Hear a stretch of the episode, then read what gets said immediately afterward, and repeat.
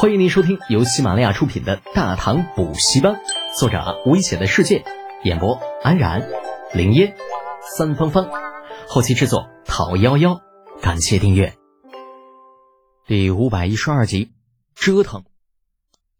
甜甜有些发干的嘴唇，李浩艰难的抬起头，努力挣扎道：“皇帝叔叔，您说的这个根本就没有可比性，一个是家族，另一个却是国家。”一个家族遇到灭顶之灾的时候，可以选择离开故土，也可以选择保全有生力量，而一个国家则无法这样做。所以，所以，不要所以了。朕知道你的意思。李二忽然摆手打断李浩，沉声道：“但是，朕不想这样做，因为某些人已经触碰到朕的底线了。朕绝不允许朕的国家。”出现卖国求荣之辈，也不允许有人凌驾于国家之上。得，那话说到这个份上了，还有什么好说的？李浩深吸一口气，彻底放弃了挣扎下去的打算。反正整个大唐都是你李家的，你想怎么折腾就怎么折腾吧，老子撒手不管了，行了吧？想着，李浩抬起头：“皇帝叔叔，那个，嗯，那那啥。”呃，最近这些日子，小侄想要跟您告个假。告假？为何？你有什么困难可以跟朕说说，只要不是太离谱，朕都可以答应你。便是要同时迎娶雪雁和茵茵，也不是没有可能。呃，那那那没事了。与公务相比，小侄的私事不值一提。那开什么玩笑嘛？还同时迎娶两个，这是要开修罗场的节奏啊！就算这俩丫头不打起来，那两家的老货也绝皮不会放过自己的。在这一点上，李浩还是很有自知之明的。不管是程咬金还是李道宗，都是他惹不起的主儿。被这俩老货打上一顿，那估计没人会拉架。李二的表情先是一怔，那接着便也想明白了李浩转变如此快的原因，不由得笑骂道：“你小子倒是有些小聪明。也罢。”他们两个的事情，大不了以后再说。今日，朕便跟你好好聊聊所谓的世家。诺，臣洗耳恭听。既然不能反抗，那就只能享受喽。与其拖拖拉拉招人烦，乖乖听话才是好孩子。李浩是好孩子，所以他只能认命了。世家，怎么说呢？李二像一个中年妇女一样。话说到一半，突然顿住，隔了好一会儿，才悠悠的说道：“其实，朕并不是容不下他们。朕富有四海，统御万民。朕的治下有士农工商兵，还有无数属国。朕既然连那些个藩臣都能够容得下，又岂能容不下区区几个世家吗？”李二同志牛都吹到这份上了，李浩还能说什么？直接马屁送上。陛下胸襟开阔，海纳百川，此为我大唐之福。那结果马屁直接拍马蹄子上了。李二瞪了他一眼：“滚蛋！朕不需要你来拍马屁。朕跟你说这些的意思是让你知道，总有一些人觉得自己很了不起，觉得整个世界都欠他的，这也想伸手，那儿也想伸手。”人心不足是他们走向末路的根本原因。李浩从头到尾听的都是满头雾水，怎么也想不明白，那些世家又怎么惹到李二了，竟然能够让他发如此大的脾气。其实就他之前所知道的，李二之所以针对世家，主要原因还是在于面子问题。首先一点，李二手下的那些个大臣。从房玄龄开始到魏征之流，没有一个不想与山东氏族联姻的，甚至就连皇族也都以与山东氏族联姻为荣耀。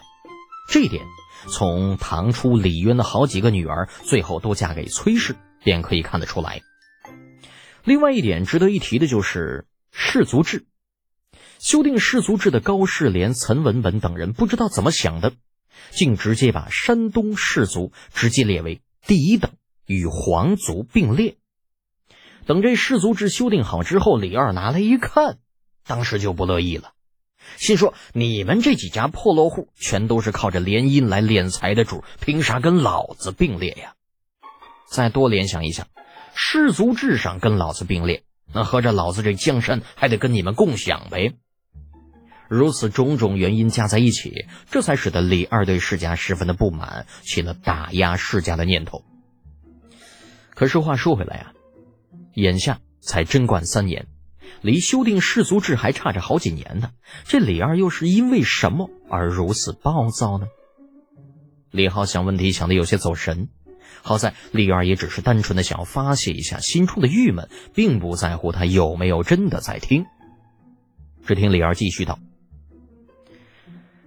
前段时间，长安甚至有传言说，若是世家不喜欢朕的圣旨，甚至连长安城都出不去。”你听听，这是臣子应该说的话吗？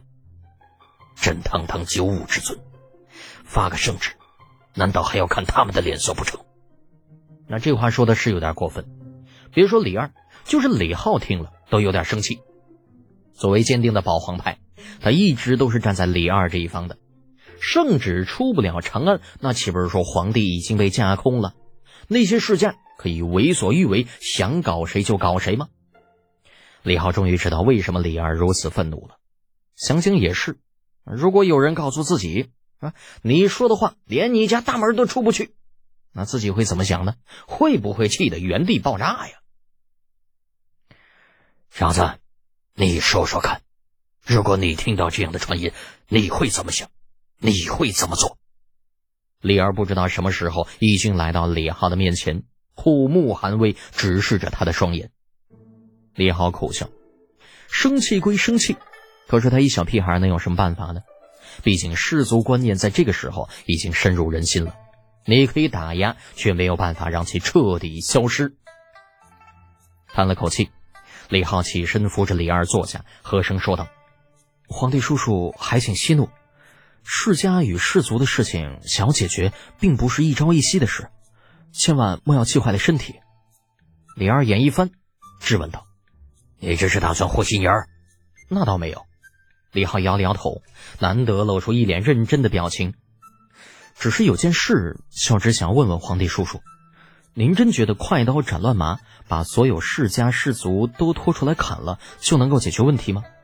如果是这样，小侄愿为叔叔手中钢刀，替叔叔斩尽天下。李二无语。他刚刚也就是在吐槽而已，那真让他下令把世家世族之人全都砍了，这根本就不现实。就算他不怕引起举国动荡，也不怕再打一次内战。可是把人杀光之后，又拿什么来治理国家呢？总不能让那些个大字不识一斗的家伙来主政一方吧？见李儿不说话，李浩提着的心稍稍放下一些。他是真怕李二一时冲动，大手一挥。那你去吧，给你列个名单，把上边的人给朕全都杀光。皇帝叔叔，不知道您听过温水煮青蛙的故事没有？缓了一口气，李浩继续道：“就是将青蛙放在一盆冷水当中，然后慢慢的加热，让青蛙感觉到水温很合适、很舒服。而等到青蛙反应过来的时候，他已经没有力气逃出水盆了。”其实世家和氏族也是如此。您如果对他们采用激烈的手段，那么必然会引起他们最激烈的反弹，这对于大唐的稳定是十分不利的。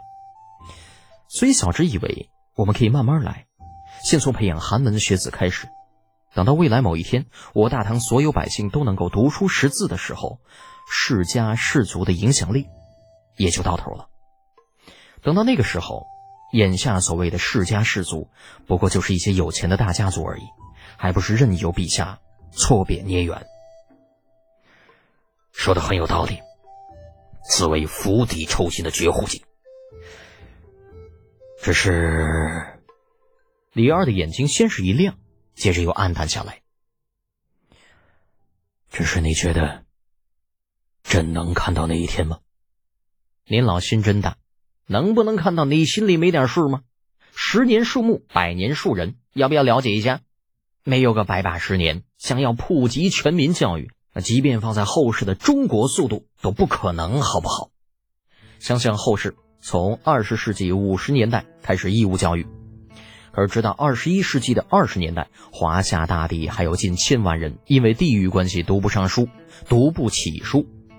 这还是在新社会，放在大唐这种封建社会，你别说七十年，就算一百四十年，也未必能够让全国人民甩掉文盲的帽子。更不要说您老人家最多也还有二十年好活，区区二十年能把基础打好就不错了。不过想归想，面对李二，李浩可不敢实话实说，那只能找一些心灵鸡汤给他灌下去。皇帝叔叔，事在人为啊，只要肯努力，这样的目的未必就不能实现。说到这里，李浩又觉得这鸡汤似乎有些清汤寡水的，索性又继续加料。一万年太久，咱们只争朝夕。只争朝夕吗？略有些消沉的李二眼前一亮，起身拍了拍李浩的肩膀。好一个一万年太久，只争朝夕！小子，以前朕怎么没有发现你这么会说话呢？嗯，就这话吧，不太好接。李浩摸摸鼻子，厚颜无耻道：“皇帝叔叔烛照万里，光辉堪比日月。”小侄这区区萤火之光，哪敢在您面前献丑嘛？哈哈哈哈哈！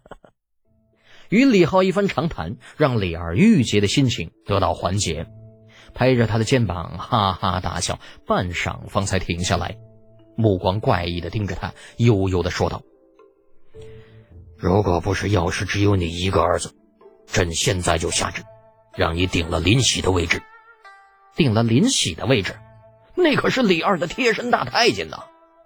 李浩不由自主的夹紧了双腿，看了眼紧张到不能自已的林喜。皇帝叔叔，小侄才疏学浅，不敢与林公公相比。那个……不等李浩把话说完，李二摆手打断：“行了行了，朕跟你开玩笑呢，看把你给吓的！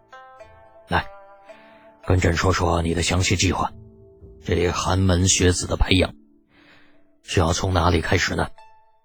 本本集播讲完毕，安然感谢您的支持。